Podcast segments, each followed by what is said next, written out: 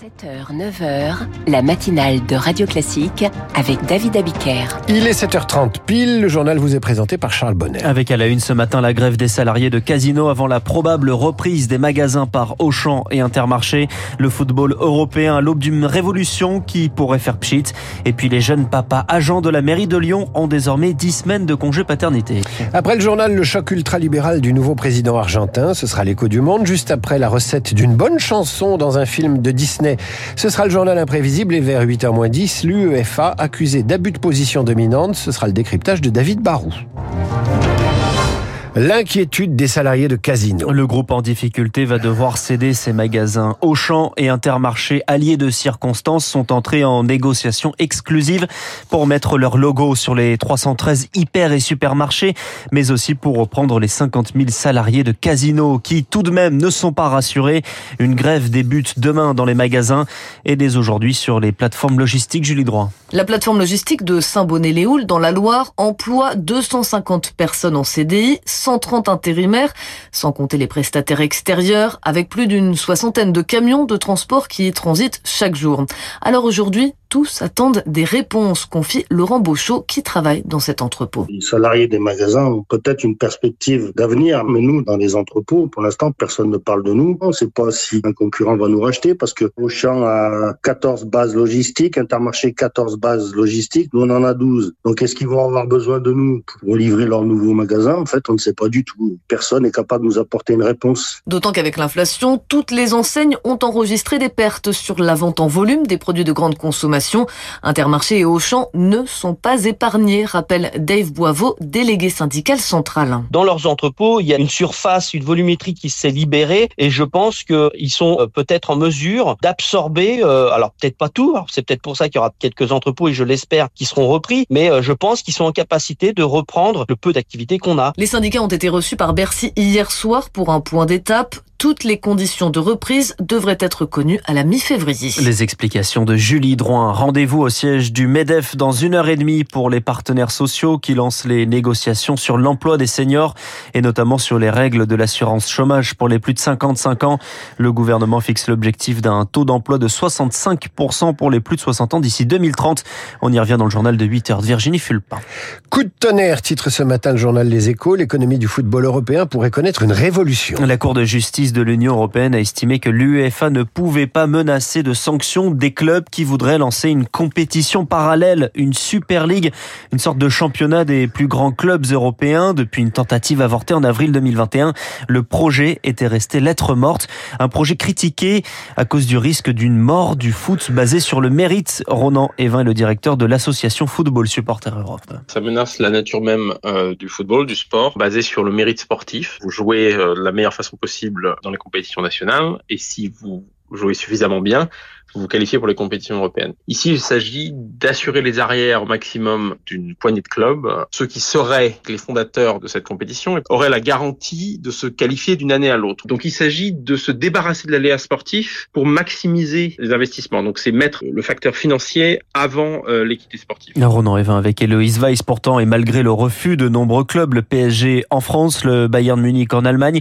l'entreprise A22 qui porte ce projet continue de le défendre et y croit toujours Jean-Louis Dupont est l'avocat d'A22. Quand on aura dépassé le stade de l'émotion, les supporters pourront se dire qu'il existe des modèles beaucoup plus performants que le système actuellement mis en place par l'UEFA. Parce que petit à petit, tous les grands clubs des grandes villes s'appauvrissent par rapport à quelques clubs de quelques grands États membres. Cette injustice sera corrigée puisque, par définition, l'idée d'une ligue qui offre une stabilité permettra à des grands clubs historiques de plus petits États, et les noms sont légion, que ce soit Olympiakos, Slavia Prague, eh bien ces clubs vont pouvoir se développer sur un marché pan-européen, comme n'importe quelle entreprise dans n'importe quel autre secteur. Jean-Louis Dupont, joint par Rémi Vallès, et on y revient hein, sur cette idée de compétition dans le décryptage de David Barou à 8h05. La France va quitter le Niger définitivement. Le départ des soldats devrait s'achever euh, dans la journée. L'ambassade de France va fermer. C'est une mesure très rare puisque au Mali ou au Burkina Faso, malgré des régimes anti-français, là aussi,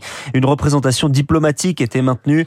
Eh bien, ce ne sera pas le cas à Niamey où les agents locaux seront licenciés et indemnisés. Le trafic vers Londres va reprendre ce matin après la grève surprise du tunnel sous la Manche ayant conduit à à l'annulation des Eurostars. Les syndicats et la direction ont trouvé dans la soirée un accord sur une prime de 3 000 euros. Une démission de ministre refusée. Celle de Sylvie Rotaillot à l'enseignement supérieur, opposée à la loi immigration et notamment à la mesure de caution pour les étudiants étrangers. La première ministre a promis de remodeler cette mesure. Eric Ciotti, le président des Républicains, appelle à respecter le vote du Parlement. C'est une première dans une ville de France, à Lyon, pour les agents municipaux, jeunes papas. Le congé paternité, ce sera 10 semaines, bien plus que les 28 jours légaux accordés aux second parents depuis janvier, juillet 2021. Une mesure portée par la mairie écologiste et qui entre en vigueur dès le 1er janvier, Nina Droff. 10 semaines de congé paternité, soit l'équivalent du congé maternité actuel. Une mesure essentielle pour favoriser l'égalité homme-femme, selon Laurent Bosetti, adjoint en charge de la promotion des services publics. Pour que, à la naissance euh, d'un enfant, les deux parents puissent être mobilisés ensemble avec une répartition euh, des tâches plus équitable et donc pour renforcer l'égalité euh, professionnelle entre les hommes et les femmes. Plusieurs agents municipaux de Lyon vont d'ailleurs pouvoir en bénéficier très prochainement. Il y a des agents qui sont enthousiastes parce qu'ils vont en bénéficier sur sur les premiers mois de l'année. Donc c'est quelque chose qui fait parler en bien. On espère que cette mesure va faire des petits euh, tout autour de nous et puis par ailleurs euh, qu'elle fera progresser le droit. Pour la sociologue Christine Castellin-Meunier, cette extension du congé paternité devrait même être généralisée. Déjà, ça change les représentations. Le travailleur peut être aussi à pair et euh, ça pousse les hommes à considérer que c'est important de partager les responsabilités euh, familiale et domestique. Mais selon elle, il faut aussi veiller à garder ce congé attractif en termes de rémunération pour que les pères l'utilisent. Après des menaces sur Internet, le bâtonnier de la Drôme alerte le procureur de la République. Des avocats de suspects dans l'affaire du meurtre de Thomas à Crépole font l'objet de propos haineux. De la prison ferme pour les agresseurs de Yuri, ce jeune agressé à Paris en 2021, un coup de marteau. La vidéo publiée avait relancé le débat sur les bandes rivales. Hier, huit jeunes ont été condamnés de 18 mois à 8 ans de prison pour la peine la plus lourde. La Chine se lance dans l'exploration de ses fonds marins. Un monde autant mystérieux que prometteur, car on le sait riche en métaux rares et en hydrocarbures. La Chine vient de mettre au point un navire pour réaliser des forages d'hydrate de méthane, un gaz naturel présent sous le plancher océanique, une glace combustible vue comme l'énergie du futur, Zoé Pallier. Les abysses de la mer de Chine abritent, selon Pékin, 80 milliards de tonnes d'hydrate de méthane. Mais le processus d'extraction est très coûteux et les retours sur investissement incertains.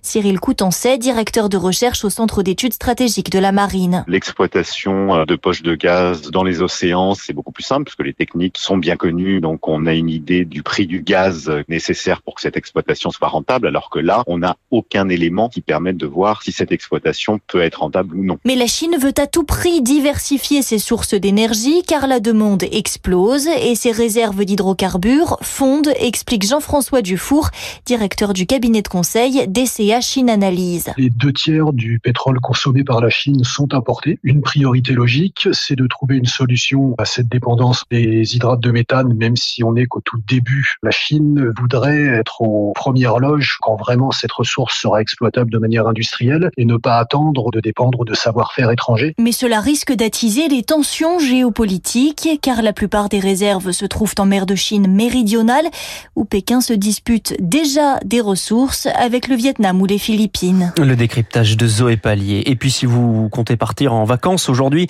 sur les routes, il va y avoir du monde. C'est rouge dans le sens des départs selon Bison Futé en Ile-de-France et en Auvergne-Rhône-Alpes et jaune dans le reste du pays. Merci Charles. À tout à l'heure pour le rappel des titres à 8h30. À suivre le choc ultra-libéral de Rabir Milei. En Argentine, le nouveau président euh, dans l'écho du monde de Christian Macarian. Radio Classique 7h38.